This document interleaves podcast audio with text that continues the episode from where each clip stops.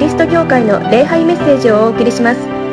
神様はあなたを愛して祝福されています。その愛をお受け取りください。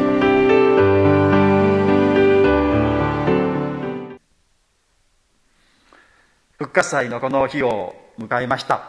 イエス様は死からよみがえられたのであります。さすが私たちのイエス様ということあります。死からよみがえるってどういうことだろうか。まだ一度も私は死んだことないし復活したこともないのでその状況がどういうことなのか全く分かりませんけれどもものすごい奇跡であります。もう信じられないくらいすごい奇跡です。だからまあ多くの人は信じられないのも不思議ではないくらいのものすごい素晴らしい奇跡であります。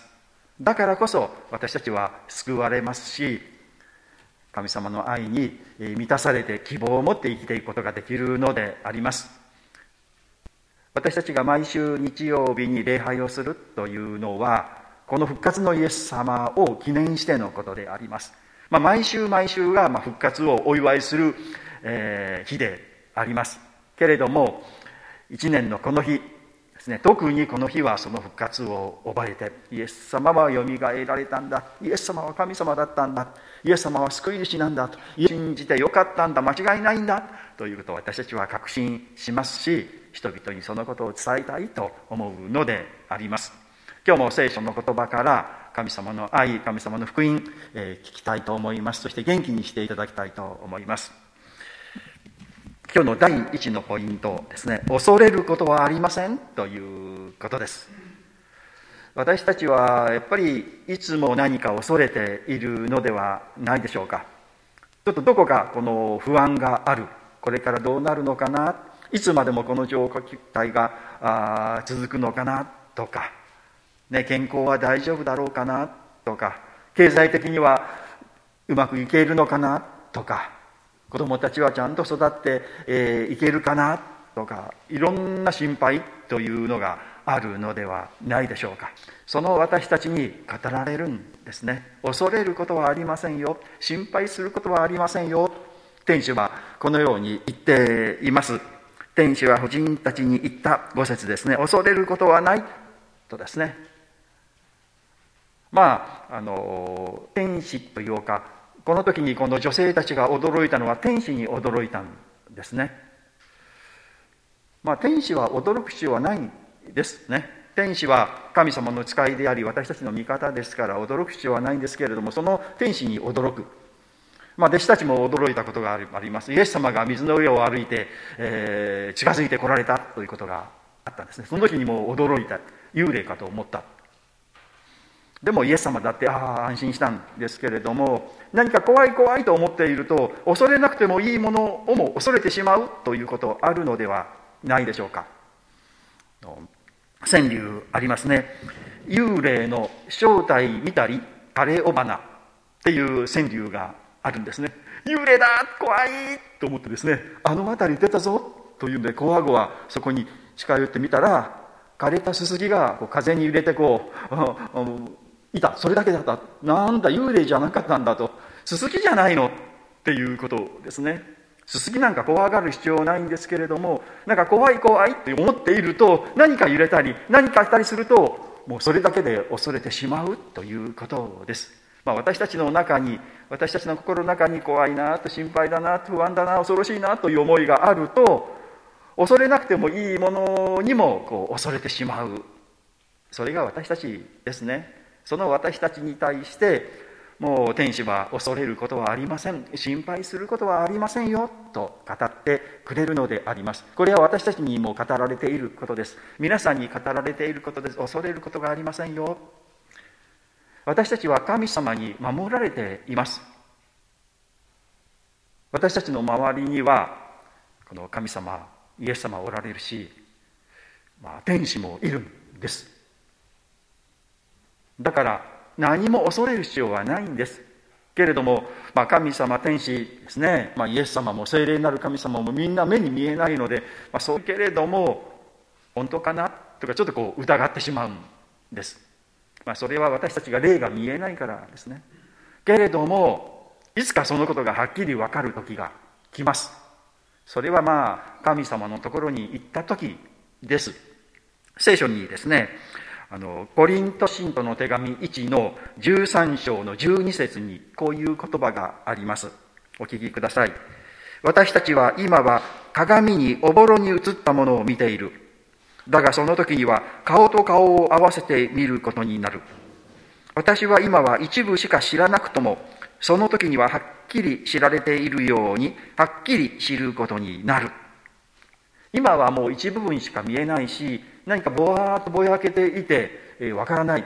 神様に守られていると言われますけれども本当かなとかですね。そう思ってしまっていやいやそうじゃないんじゃないかなと思ってこうドキドキする。けれどももうその時になるとああ私の周りには神様がいつもいてくださって天使がいていつも守られていたんだな、まあ、天に帰ったらそれその時にそのことがはっきりくっきりと分かるんですね。ああ私の人生はもう生まれてからずっと神様に守られ神様に導かれてきたんだというのが分かるその時にはですね。で私たちはもう天に帰った時に安心するのではなくてその天の安心を今生きるんですよ。そうだ見えないけれどもよくわからない場合があるけれども神様が私を守っていてくださる。恐れることはないんだ。心配することはないんだ。と信じて感謝して生きる。だから聖書は何回も恐れることはない。恐れるな恐れるな恐れるな。大丈夫だから心配しなくてもいいから言うのであります。この言葉を今週もですねちゃんと聞いて心に留めましょう。恐れることはありません。第2のポイント。会いに来てくださるイエス様。という。このところでですね私、まあ、何回も聖書を読みますけれどもずっと読んでいて何かこう違和感を感じていたことがあるんです。で今回読んでみてそのことをはっきりと意識したんです。皆さんこれ不思議だと思いませんか？何かおかしなことがここに書いてありますけれども分かりませんか？天使がですね現れて言うんですね。イエス様はここにはおられないと復活なさったのだと。そしてねあの7節ですね。あなた方より先にガリラヤに行かれる。そこでお目にかかれますよっていうの天使は。ガリラヤに行きなさい。ガリラヤというのは、まあ、あの北の方東北地方ですよね。であのイエス様たちとか弟子たちがまあ活躍していた住んでいたところがガリラの地方だったんです。そこにそこでお会いできますよって天使が言うんですね。で女の人はそれを聞いてあの喜んで。でそのことを弟子たちに伝えようとしていったらイエス様がおられてそこでイエス様にお会いしたっていうことですよね。これおかしいじゃないですか。ガリラヤに行く前にもうイエス様にこう会っているということですね。天使はねいやいやいやいやイエス様ちょっと現れるの早いですよと、ね、あの打ち合わせではガリラヤに行ってからそこでお会いするという打ち合わせだったでしょうと。なぜ今ここで現れるんですかと。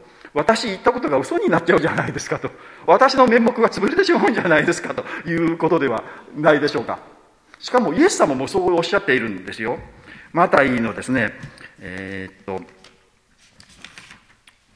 えー、と26章の32節にガリラヤで会いますとイエス様も自分で言われている。だから当初の予定は会うのはガリラヤだったんですね。でもイエス様はその予定を変えてもうそこで現れたということです。これは何かというともうイエス様がそういう予定だったけれどもでも会いたいと思われた。弟子たちに会われたのはそのまあ夕方と言いましょうかね。ですね。その日のうちに弟子たちがみんな隠れているところにイエス様は現れられたんです。ガリラヤではなくエルサレムでですね。イエス様が会いたかったじゃないでしょうかね。もう決めた余計とスケジュールを無視してというかね。まずもう会いたいな。イエス様がこのところでですね女の人に会って言われた言葉この「おはよう」と言われた。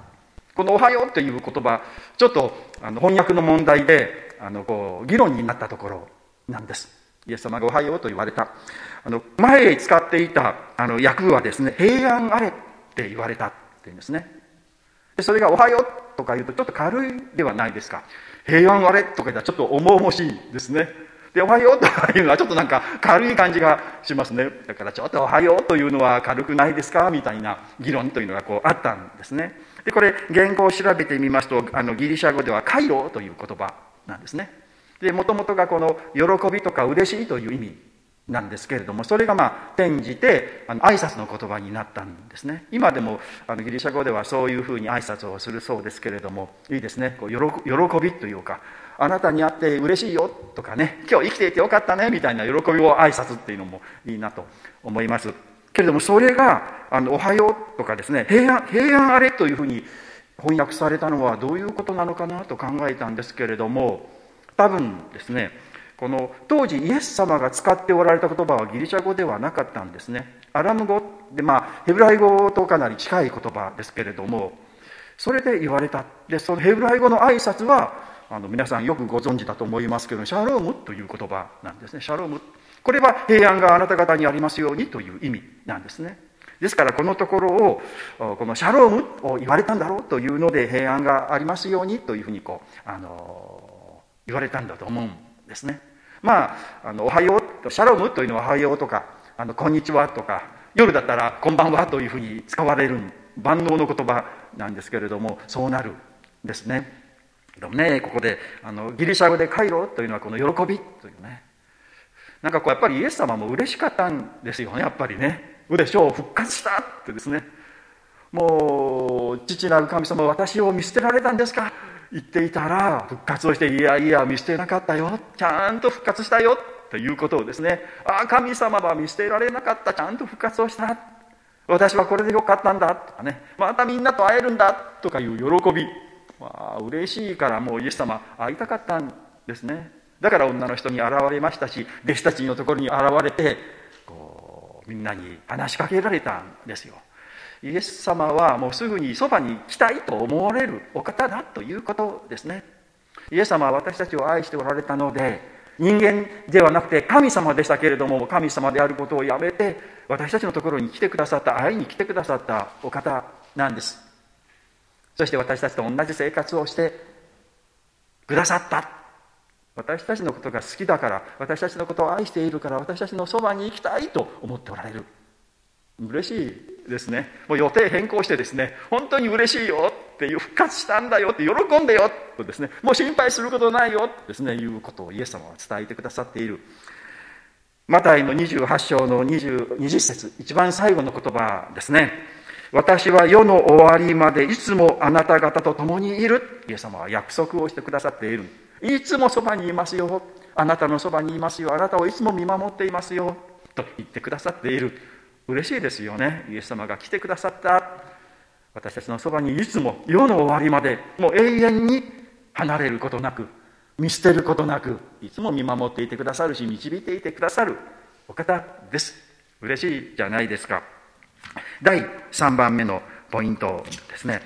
イエス様の復活は希望であるということです、まあ、今日の説教のタイトルがですね「必ず道は開けます」とあります。復活というのは道が開いたということです。希望ということです。もう死というのは絶望の極みですね。もう死んでしまったならばもうおしまいです。もうどうしようもないというのが死です。けれども復活はそのどうしようもないところに穴を開けるいやそれで終わりではないよということですね。神様は私たちにそれを教えてくださっています。いろんな苦しいこと辛いこと心配なこと不安なことがあるけれどもまあ私たちのそういう苦しみというか問題というのは十字架ですよね。十字架はある。苦しみはある。けれども十字架は十字架だけで存在しない。十字架は必ず復活とペアで存在するんですよ。十字架があるならば必ず復活があるんだということです。嬉しいですよね。いろんな問題があっても。皆さん過去もそうではないですか？いろんな心配なことがあってこれどうなるかなと思ってこう不安に思ったけれども。後から考えてみたらいやそんなに心配することなかったなって。うまくいったじゃないの？ということあるのではないでしょうか。まあ後だ後出しじゃんけんというか結果が分かってみたら安心して見られますけれども。そんなに心配することなかった。そんなに恐れることなかった。ね。不安に思うことはなかったと思うんだけれどもでもその時その最中その渦中にいる時は不安ですしどうなるかなって思うしドキドキするしこうことあることにそのことがふっと思い浮かんでこう恐れたりする。けれども後から考えてみたらあれほど心配することなかったなあよかったなっていうことありますよね。復活ですよ復活。十字架の苦しみがあったら必ず復活がありますよ。私たちの人生も十字架の苦しみ。今皆さんはその十字架の苦しみの中にあるかもしれません。けれども必ず復活があります。復活の希望があります。その時にああ本当によかった。神様はちゃんとおられる。ちゃんと導いていてくださる。わかるんですね。女の人がこの喜んで弟子たちにこう知らせに行ったっていうその気持ち分かります。ああイエス様は復活されたんだ。すごく心配で不安でドキドキして悲しかったんだけれどもいやイエス様は復活されたんだ。喜びに満たされて弟子たちのところに知らせに行く。私たちも知らせたいんですよ。このこの救いと言いましょうかね。神様の愛というのはクリスチャンだけのものではありません。全世界の全ての人のものであります。私たちだけじゃないですよね。どんな人のそばにも神様はいてくださり天使はいてくださりその一人一人を神様は導いていてくださるのであります。クリスチャンである私たち神様を信じている私たちでも不安なこととか心配なことを恐れることありますよね。いや神様がおられるということを分かっていてもいや頭で分かってんだけれどもやっぱり心配だなと思ってドキドキしますね。その神様のことを知らなかったらどうでしょうかね皆さん。ただ恐れと不安だけではないでしょうか。そういう方々にいやあなたは今心配している恐れているかもしれないけれどもちゃんと神様がおられてあなたも愛されています。うまくいきますから心配しなくてもいいですよ。っていうのは福音良い知らせですね。それを伝えたいなと思うんです。だから皆さんこう誰かですねそういう方がいたらあの話してあげてください。心配ですよね。って。でもきっとね神様はおられるしあなたうまくいきますよ。まあ自分の思う方向ね願う方向じゃないかもしれない。まあイエス様ですね十字架にかけられる時。まあ、十字架にかけられてからでもですね天が開いて天使の軍隊がブワーッとやってきてイエス様を十字架から下ろしてそしてあのー、救い主だメシアだキリストだってなったらみんなびっくり仰天でですねああイエス様ってすごいってなる。というようなことをまあ私たちはこう思うんですけどね。でもそうじゃないやり方で神様は表された復活という形で表されましたね。私たちがこう思ってこうしてくれるんじゃないかなという思い通りじゃなくても思い通り以上のことを神様はしてくださるんです。私たちだけでみんなそうですね。もう全ての人に一人一人に神様は愛しておられ導いておられる。だから心配することないよっていうことを教えてあげたい。だから語ってあげてくださいよ。皆さんお友達に家族の人に知り合いにキリスト教の神様はねあなたのこと大好きみたいだよと。必ず助けてくれるよ。ねなんか質問してきて答えられなかったらまあ大阪文部大協会に礼拝に来なさいよと。木坂先生がうまく説明してくれるから来なさいよ聞いてみなさいよって言われたらいいと思うんですよ。みんな愛されているしああよかったなって思いますよね。愛されているのは私だけではない。みんな愛されているんだ。みんな神様の愛の中にあるんだ。ただそれを知らないで不安に思って苦しんでいる。私たちはそのことを伝えたい。この女の人が喜んで弟子たちのところに知らせに行ったように私たちもそのことを知らせたいなと思います。復活イエス様は復活されました。私たちの人生も十字架があっても必ず復活の恵みの時がある。素晴らしい福音ではないでしょうか。お祈りをいたします。神様あなたの尊い皆を褒めたたえます。イエス様のご復活を本当にお祝いをいたします。死からよみがえられたイエス様を本当に嬉しく思います。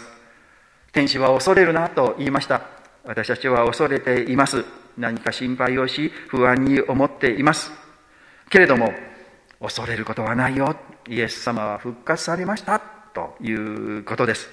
そのイエス様は私たちに会いに来てくださいました。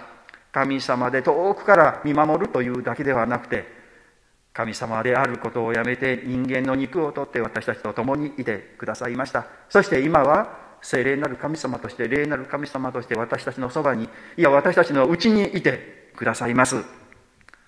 いつも私たちを見守っていてくださり会ってくださっていることを本当に嬉しく思います。いつも私たちの味方になっていてくださることを本当に嬉しく思います。十字架のような苦しい状況不安な状況恐ろしい状況に遭うこともありますけれどもいや必ずその後には復活があるということを信じていつも希望を持って生きていくことができる。私たちの人生は本当に、えー、素晴らしい人生であります。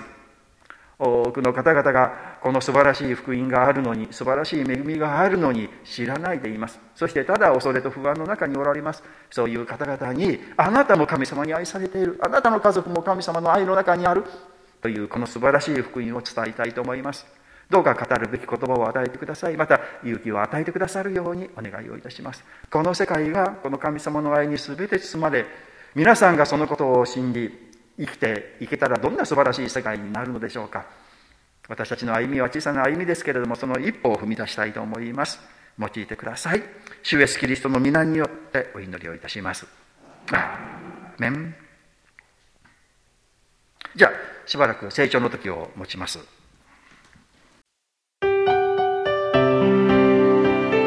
桃谷キリスト教会の礼拝メッセージを聞いてくださりありがとうございました。ご意見ご感想などを聞かせていただけると幸いです。神様はあなたが大好きで救ってくださいました。安心してお過ごしください。